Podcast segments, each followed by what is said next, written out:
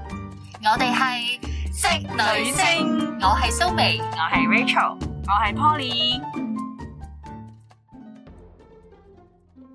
今集我要講下我上誒，應該係今年嘅時候咧，咁就去咗日本啦，有兩個地方嘅，咁咧就係滑雪，咁就係藏王同埋下游。而呢兩個地方咧，其實咧誒、比較相對冇咁多人會知道呢兩個地方都未定嘅。但係如果對於滑雪嘅發燒友嚟講咧，你哋應該好熟悉嘅，因為佢哋咧都聲稱為係豪雪嚟嘅，即係基本上咧。誒去到二月份嘅時候啦，即係二月尾，你你都知道啲雪咧冇咁多嘅時候咧，佢仍然都係好厚嘅雪嚟啊！我嘅，舉手問問題，係豪雪係豪雨個豪係咪係啊？豪豪華個豪，豪華個豪即，係好嘅雪好勁嘅雪就叫豪雪哦，啊啦，啊豪好雪，實好多好多好多雪就叫豪雪啦，係啦。咁咧誒，大家都知滑雪有兩種嘅，一種咧就 ski 咧，一個就係 slow 雙板係啦，雙板同單板嘅分別啦。嗯，咁我今次咧就玩上板嘅，因為我老公本人嘅老公佢中意玩上板，嗯係啦、咁咧我今次都學識咗好多嘢啦。咁咧我喺去之前咧，其實我都做咗啲功課啦，買咗啲裝備嗱，有我老公贊助嘅眼鏡之餘咧，我自己都買咗一啲誒呃衫啦、褲啦、襪啦，同埋同埋呃誒鞋就唔使嘅，就手套啊，同埋頭盔。嗱，最主要咧就係保護自己，頭盔一定要有啦，手套一定要有啦，跟住衫同褲咧最緊要係要防水，同埋跌落去咧都唔會有水啊，或者有啲雪係呃誒入到去你自己入邊嘅身體咁樣。同埋我哋仲買咗護膝，因為咧我覺得我有咗護膝之後咧，好似用力嗰度咧係容易啲就力啊，即係譬如你有時轉彎位啊咁樣。咁滑雪咧，本人咧就係、第一次滑雪嘅。咁滑雪咧，誒、一開始咧我就去揾老師啦， 但係咧好搞笑嘅，發生一樣嘢就係、我個學校啦，即係譬如我左手邊距離我間酒店同間學校咧，距離大約要行十分鐘，定係啦。咁咧我其實喺就雪要地行十分鐘，啊冇好錯，辛苦，啊係啦。所以咧，其實啲人咧係點樣落去嘅咧？滑落去，跟住我咧，就因為你未學我啊嘛，就我碌落去，我唔係，我係要搭車，係啦。但係問題我連車都搭唔到啦，因為我行嘅時候咧，我好驚，因為我第一次新手啦，我着住咗對雪鞋之後咧，我發覺我自己係機械人，真係啊喺個雪地度好慢緩慢咁樣，可能嗰、個即係前面嗰個叔叔咧，佢冇着雪鞋，佢純粹係車我嘅人啦，佢都話。咁樣啦，即係佢係日日本人啊，佢當地咁，佢唔識得講英文咁樣， 跟住佢就話你要咁樣咁樣喺度講姿勢咧，就腳踭落地，然之後先至到腳掌咁樣啦。跟住我都係唔識啦，我仍然企咗喺嗰個位話喘晒氣咁樣啦。但係我其實我行咗兩步啫，OK。跟住之後咧，最後係點咧？佢扯住我，跟住我就哇哇 哇！啲人會見到我好搞笑啊，因為我大叫好似俾俾人扯人咯綁。架嗰種感覺。跟住我想講同時間我係攞住啲咩咧？我係攞住我兩兩支棍啦，嗯，同埋我個個兩塊板嘅，即係個兩塊板我係冇着，你唔會着住嘅，因為你唔識滑落去。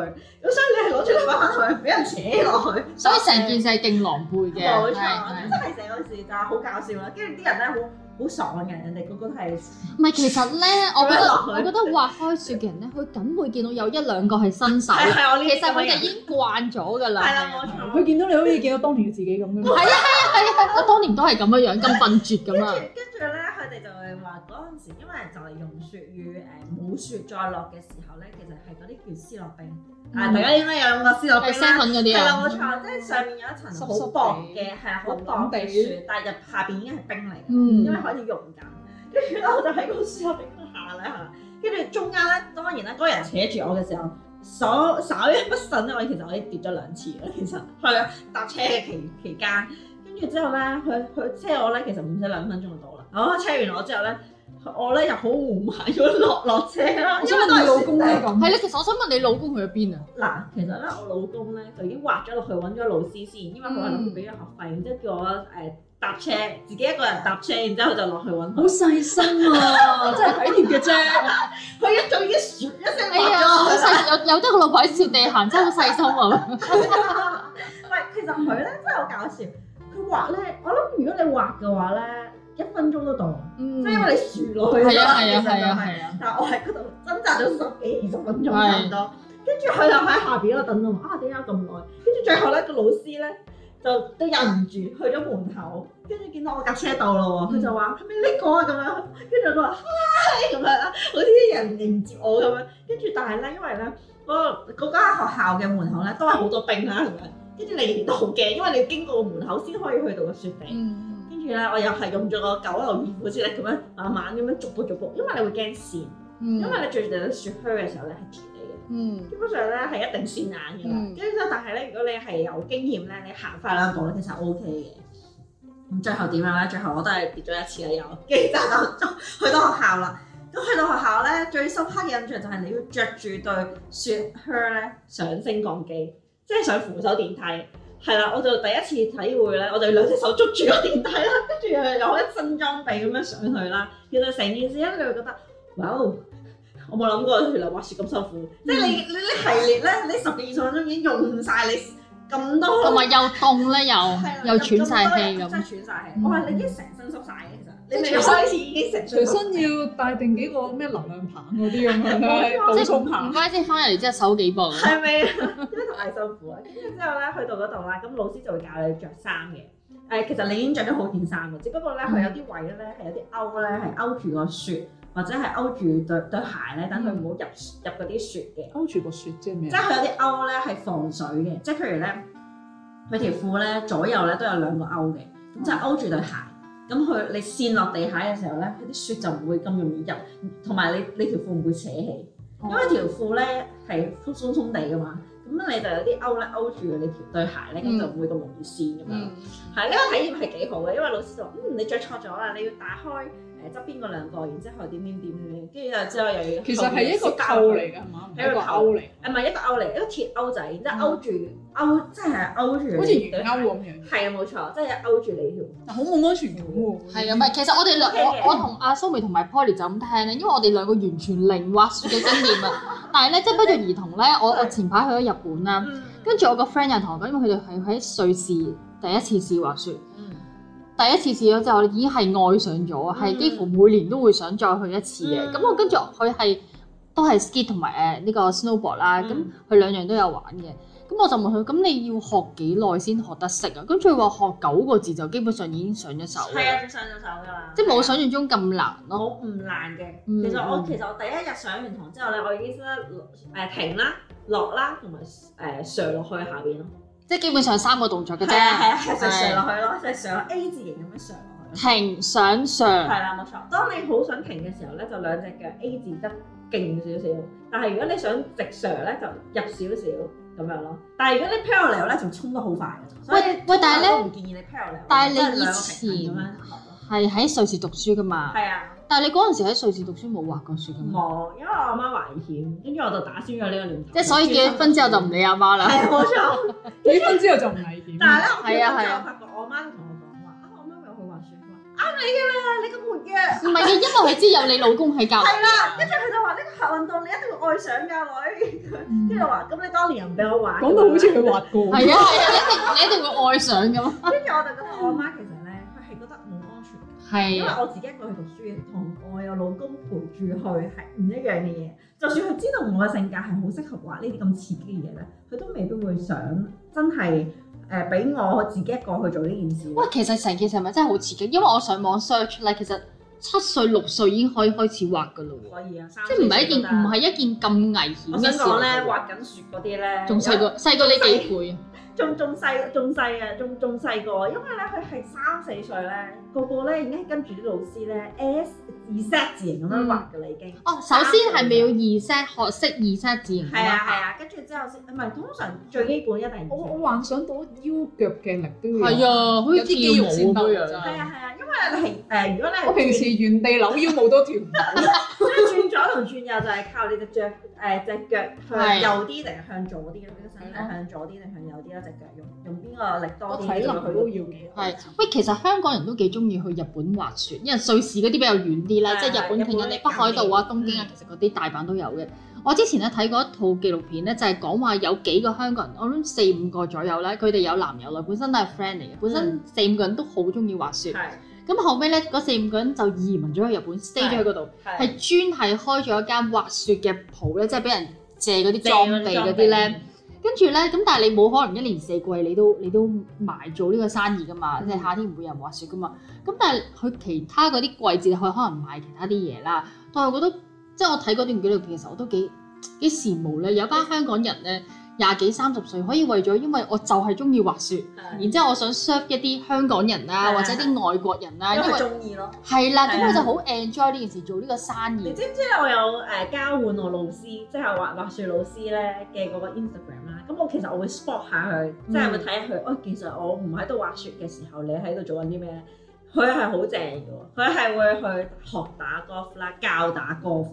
因為佢哋唔可以一年四季都季節性教冇滑雪噶嘛。所以可能一年四季有四樣唔同嘅冇錯，啊按住季節，譬如夏天啊、秋天就 golf 係啊啊，或者係游水啊係之類之類冇錯所以我就覺得其實阿老師佢都打幾多份工下嘅，即係除咁樣。要啊咗係啦，係滑雪嘅學校 slash 啊嘛，而家唔係 hack 啦，係我啊覺，得老師其實我想講，我老師都唔後生嘅，即係日本人教滑雪嗰啲咧，嗯通常都唔後生。可能就係因為咁先長壽㗎，係咪係啊，你 keep 住每年都咁大嘅運動量，係唔係佢哋嘅誒，佢係雖然話佢係 basic 英文，但係佢都搞得好好，即係起碼我呢啲餘才都識唔係得。其實又唔需要用到好多英文，你嚟嚟去都係嗰啲 terms 係啊㗎嘛係啊，都係 left 同 right 咁樣，left 係咯 right 係啊 left right 咁樣咯，最簡單。嗯如果佢唔係好識得，因為你都知道，始終唔係東京嗰啲英文啦啦聲啊，佢始終都係。我哋香港人自己英文都唔係好好， 講真當然嗰啦句。咁但係因為有佢識哋英語仲唔係唔 local 聽我講識英語，係啊係啊係啊，冇錯。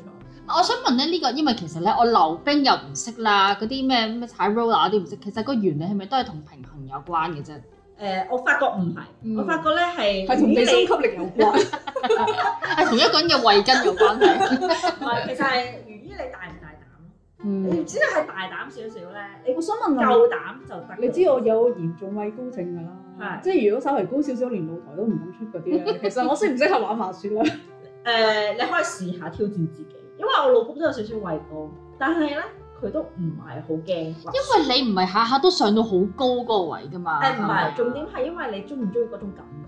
即係你中意衝落去嗰種感覺，或者係你中唔覺得又好舒服、好爽？你有冇去過誒嗰啲大美督嗰啲位踩單車咧？咪硬係有啲垂落去嗰啲隧道係啊係啊嘅，有少少離心力㗎嘛。係啦，即係嗰一嘢衝落去嗰個但感覺係哦我咯。發覺滑雪係冇嗰種離心力，我冇離心力㗎，同埋因為啲雪絕住。啊同埋一樣嘢就係個離心力係源於你自己控制到嘅速度。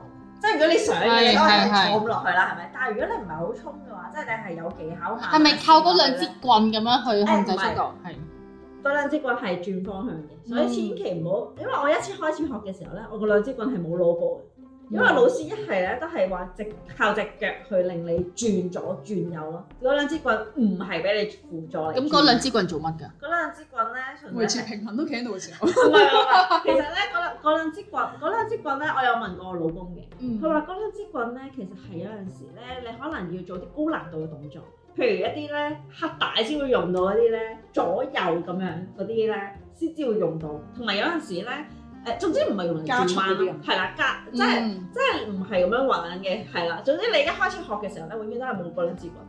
你一開始係學 ski 定係學 snowboard 㗎？ Ski 我冇玩過 snowboard，嗯，但係 snowboard 腰腰力會再要求高啲，唔係因為我上因為你網嗰兩支係係我上網睇咧係，snowboard 即係單板咧係啊係難學易精嘅。難學難學好多嘅，嗯係難學好多，因為起碼你踏落去之後咧，因為我起碼我 ski 咧，我兩左右兩隻腳你都可以拆咗對鞋，咁嗯，啊即係拆咗兩對塊板，然之後再上。而如果你 snowboard 咧，你真係一定要除鞋咯，除晒兩個，一係咧你就好勁好有型咁樣，喺坐喺地下一高你 pat pat 成塊板跳起咁樣咯，但係你要好高體能，你呢個腰力咧要係真係上到嚟咯，平衡力真係要好高，好強嘅。同埋你個人係側身㗎嘛，同埋要大膽咯。係啊，要好大膽。你諗下，你滑滑下跌咗，你喺雪場嘅中間，咁你落去好地上。係咯，你即係你住喺中，你只可以落嘅啫跟喎。住叫你老公抱你落去。冇可能，冇人抱係啊，到即係你只能夠靠自己 啊。係啊，真係只可以求再唔生係拖絲咁拖落去咯，係 Ờ. 啊，係啊同真係埋滾成個雪球碌喎，唔得㗎。誒你同埋有落一街樣嘢就係啲雪，如果你當其時如果好大雪嘅話咧，其實都有危險性，因為啲雪咧係你好勁啦，跟住之後你係唔知去邊度揾人啦，你只可以自救㗎啫。白茫茫一片咁樣係樣啊，冇晒方向喎，好恐怖啦！同諗埋下我都都建議大家咧唔好去 selfie，因為應該基本上咧，所有滑雪嘅人咧都唔會 selfie，嗯即係唔會揸住支自拍棍喺度。哇邊鬼度仲有手揦住個自拍棍我咧？想講你講你學 ski 咧，佢你你係唔會有你你機左右手你都嘅揸住嘢噶嘛？係啊係我啊，嗰陣時嗰段片咧，其實係一個老師喺後面，一個老師喺前面咧，先至拍到，係佢哋幫我拍，唔係自己拍。因為如果自己拍拍，嗯。係啊，所以都係好玩嘅，同埋都值得推薦俾大家去玩嘅。因為我覺得人生咪一世世，咩都一世嘅話，啊！人一世物一世，係啦，即係我覺得點都要去試試。唔係其實你講到人生嘅 to do list 咧，其實滑雪都係我其中一樣想挑戰。同埋咧，有一樣嘢就係你上 lift 啊，嗯即係嗰個咪有兩個吊吊揈咁樣嘅，你咪上咗個架誒、即係嗰個好似纜車係咁嘅啊好似嘢，纜車嘅嘢，你對上去，然之後再垂翻落嚟咧，嗰一下咧，我都學咗兩三次先學識。一開始就第一次咧就直情係鏟埋落去，即係坐低咗。跟住到第二次咧都係誒類似失唔係好清晰晰，可唔可以講得？誒，清即楚係少少嗯好似纜車嗰個 lift 咧，你係要 one two three，跟住上嗰個即係自己用 pat pat 上嗰架車，同埋佢係冇安全帶，乜都冇嘅。嗯你一上即係好似一個兜就咁樣，係一啊個兜斬一隻俾你個 pat pat 冇錯，跟住之後你有支棍啊，或者所有嘢你都自己揸住噶啦，跟住你就會得得得得得得咁樣經過啦，去到高再高啲嘅雪山，跟住去到最高嘅雪山，你就係落嘅時候咧，你要靠你自己如果坐唔穩，中間跌咗咁點算啊？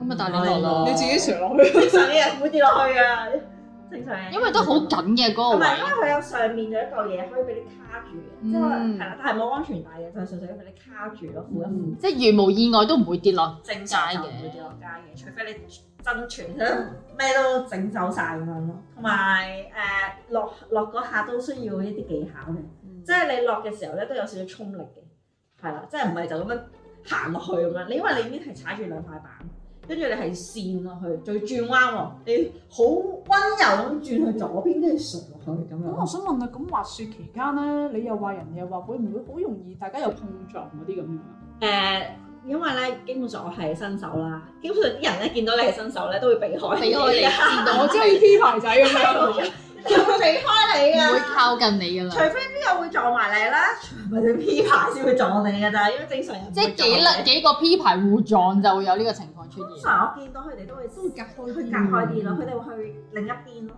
係啊，或者係佢哋會有老師跟住咯。好少人會自己一個咩都唔識咁玩嘅，因為好危險。嗱，你嚟緊出年又有去啦，年後你會唔會去翻同一個場地？我唔會啊，我會去其他場，嗯因為嗰個場的而且確係會想再去一次嘅。但係咧，因為由於我年年都去滑雪嘅關係咧，我就會覺得。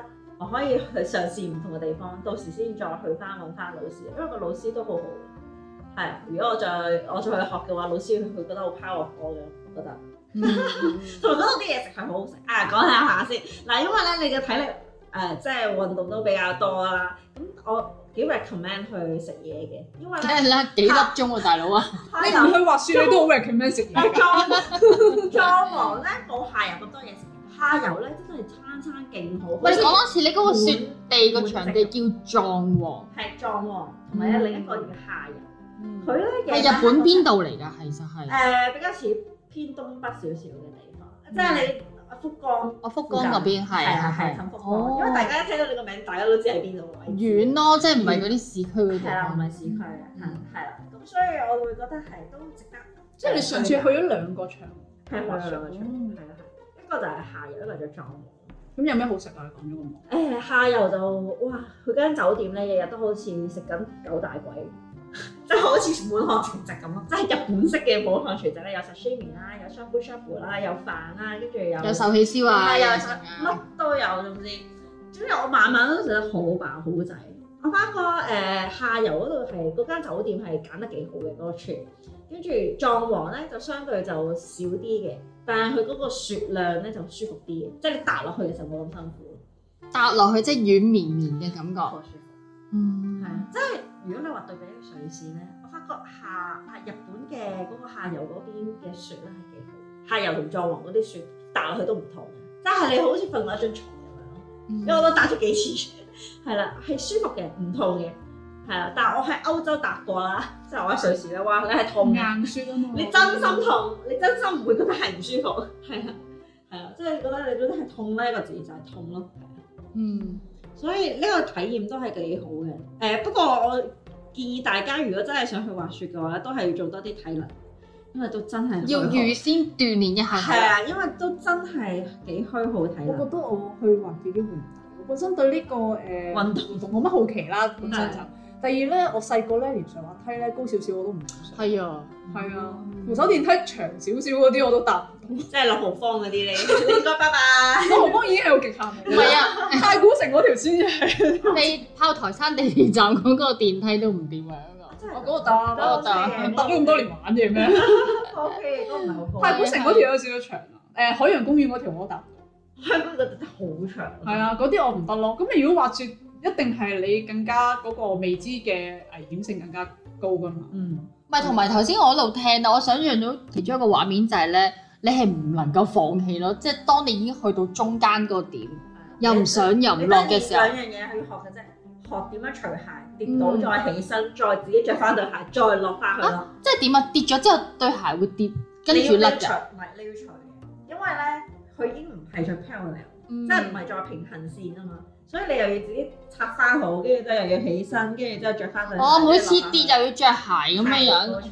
如果有老師就會幫你，如果冇老師咧就靠自己啦。同埋對鞋咧，誒、嗯唔容易着嘅，係要即係如果你係咪綁帶？唔係啊綁帶嗰啲唔係嚟綁嘅，帶，啊係咔咔，係啊，咔咔扣住佢個底係鐵嚟嘅，板咯，刀片咁好似溜冰嗰個嗰個鐵咯，嗰個刀係啊係板。啊冰冰片哦咁，唔係好恐怖，因為我點解溜冰我都唔敢學，因為以前咧睇過套電影咧，樣流血啊嘛，係啊，跟住大家一齊溜冰咧，跟住你你一個揼咗落地之後咧，跟住有個人一一嘢射過嚟你咧，佢腳底嗰個刀片咧就解到嗰兩隻手咯，每一個遊戲都有。跟住我覺得好恐怖咯每，一個運動都有所以要戴手套係啊，所以就係啊係係係，不過滑雪會好啲，因為佢唔係刀片嚟佢咩佢鐵嘅，啊佢係一好似係啊塊扣咁靠，樣，係總之係一塊哦平面嘅嘢咯。扣住嗰兩塊板。係啊係啊，冇錯。但嗯係佢就冇刀片咁利嘅，係啦。不過都有一定危險性嘅，所以如果大家上嘅話，都係揾專業嘅教練去陪同啦，唔好話啊你新手唔好自己咩都得教，係真係唔好自己。係，其實職場 even 你老公有多年經驗，都唔好揾佢教，即係真要揾專業老嘅導公師。係教唔識，只會嗌交所以好長。所以我勸奉勸大家，如果有老公啊、男朋友啊，話啊好想教你游水，好想教你滑雪嘅，哇！唔係，其實咧，咧，前面佢好有耐性，因為佢都等咗成年，終於可以話笑，然之係啊後佢自己又識，佢而家一支箭衝咗落去先冇啦。錯啊，佢再要花 時間，係啊，再要花時間教你，咁佢都冇一啲時你會間分到啦。佢嘅興奮嘅，係啊係啦，你即係你一學唔到係你唔想因為佢教你而減少佢嘅興奮阿喎。阿冇錯允生為咗可以行先，第一時間話我幫你交學費啊！啊跟住 係啊係啊，佢真係中咗。 喂老婆，老婆，我幫你交錢，我幫你交錢㗎，你自己慢慢嘅。係啊你自己慢 慢跟住就見到有啲雪飛嘅片走 咗，我幻想到個鏡頭。好有畫面啊，好有畫面感唔係啊！因為我哋嗰間酒店咧係 skin out 嚟嘅，skin out 嘅意思咧即係你一上出去個酒店咧就已經可以滑雪場嘅啦。嗯咁有啲咧就係要搭車先至去到嘅，咁咁啱間學校咧就要搭車嘅。但係如果你話你識得滑雪咧，你就咁樣上出去一分鐘咧，一係可以滑㗎啦。即係分零鐘已經可以上出去係啦。啊，一分鐘都唔使，嗯，三十秒已經上咗出去㗎啦。誒，正常人五秒咋。喂，咁好正喎！其實咧，可以揾一 Speed up 揾一集咧講下咧，你結咗婚或者拍咗拖之後，有有好多新嘅技能咧，都係你嘅另一半解鎖咧，啊，簡直係啊，幫助你去解鎖或者體驗一啲新嘅冇嘢。錯。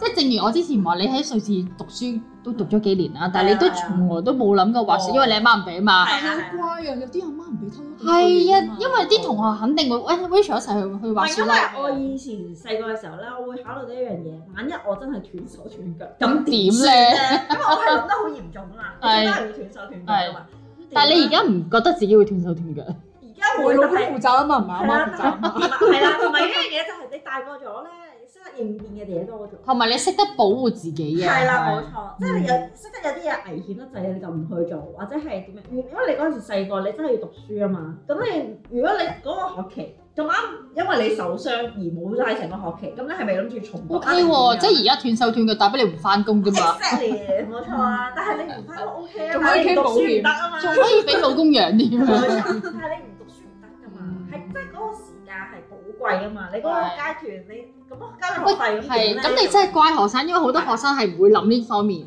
我會啊，我會為我自己嘅將好來多啊留學生其實即係阿爸阿媽俾咗錢去讀書，可能自己靜雞雞同啲同學出咗去玩啊、去蒲啊咁樣樣。係因為因咯，為我自己都幾負責任嘅對呢件事，因嗯為係我同媽咪講話我要去讀書嘅，咁佢又 sup- sup- support 我啦，即係支持我去做呢件事，咁我都要為我自己嘅承諾而做出一啲負責任嘅喂行為，我所以我點解去翻瑞士嗰度？你可以揾一次咧，帶你老公翻返去瑞士滑會雪。啊會啊會係啊啊，我係會啊係啊！我會，不過我唔會滑雪咯，因為我未必會，因為嗰度啲山咧哦因為係硬你中意嗰啲軟綿綿嗰啲啲日本嗰 啲咩傲雪嗰係啊嗰度啲山係硬啲啊，係係有啲硬，我真係受唔到我條骨，我條腰骨搞唔掂，我再搭多兩下都係。不過如果係嗰個季節啱嘅話咧，其實歐洲啲雪咧都唔會差得去邊嘅，都係厚嘅。但係有一樣嘢就係佢會沉落去咯。嗯而日本咧，如果你真係好勁好勁雪嘅時候，佢落到雪花紛飛咁樣嘅時候咧，其實你係唔企得嘅，你係一定要滑嘅。喂有冇話咧因為佢沉落去每一年咧係咪都係十二月到二月份？其實十二月尾咧係啱啱開始嘅，嗯通常咁嗰個雪就係啦，嗰、個雪就唔係好多嘅。一月係最一多，月中後咧，哦至到二月頭係最多嘅。得翻半個半個月嘅啫所喎。以呢啲係夕陽運動嚟嘅，即係如果咧大家都 feel 到啦，夏天越嚟越長啦，跟住個尾巴會哇！越嚟越真係走啦夕陽運動係啦，其實你滑到幾多年咧係冇人知嘅，即係可能你到時連雪山啊、水位都高晒嘅時候咧，冇冇曬雪嘅時候咧，其實大家就等死啦。 係啊，因為真係熱到爆，係我只可以話係熱到爆。所以趁融化之前咧，大家好快啲學嚟果想學嘅冇錯話，冇錯，係啊，你想學就快啲把握機會。咁我哋呢個滑雪初體驗誒，你有咩奉勸嗰啲即係好好奇又想初次唔係其實我都係其中一個好奇係啊，嘅。我我會我嘅會聽眾咧？覺得，如果你哋喺而家後生，只要唔，呃我覺得後唔後生都唔係一個問唔係題。你個腰力仲 OK 嘅時係候，啦，問題係你只要有心想去做，就要去做咯。因為夕陽運動啊嘛，都話係你唔知道幾時會冇雪嘅，你想玩都冇得玩嘅。其實潛水都係㗎，啲水質唔知可以潛幾多年，所以 係啊，潛到幾時就唔知啦。係啦係啦，冇錯。即係好多嘢係你而家過咗蘇州，真係冇艇搭噶啦，係啦。嗯所以如果你話啊，你有冇啲咩遺憾啊？有啲咩未試過啊？有啲嘢好想去試嘅話，我覺得趁而家你仲後生，或者你而家仲有體能嘅時候咧，去做係最好嘅，係啦、因為佢仲有雪。如果你到冇雪嘅時候，你想滑都冇得滑或者只係薄雪冇得，係就啦唔過癮咯，做唔到個效果。唔係啊你係滑根唔本到滑啦都滑，一定有某一個口好到係先得，係啊，起碼都要幾廿米，起碼二十。即係以後你幻想下，如果日本每年只係落一個月雪，而降雪量只係得幾多毫米，係唔中意你成啊班遊客。拜拜啦！唔好意思，大家都唔好諗住係玩啊，。大家都滑唔到啊㗎啦，玩大家游水唔啦，係啊，玩嗰啲 VR 嗰啲 咯，室內啊，室內。唔同嘅。喂，咁但係你話你有一日融化晒，你都冇計㗎。咁係係啊係，啊所以快啲趁趁機會啦，快啲趁時間。嗯好好好，咁啊，下集再見啦，咁多位聽眾。拜好拜。拜拜。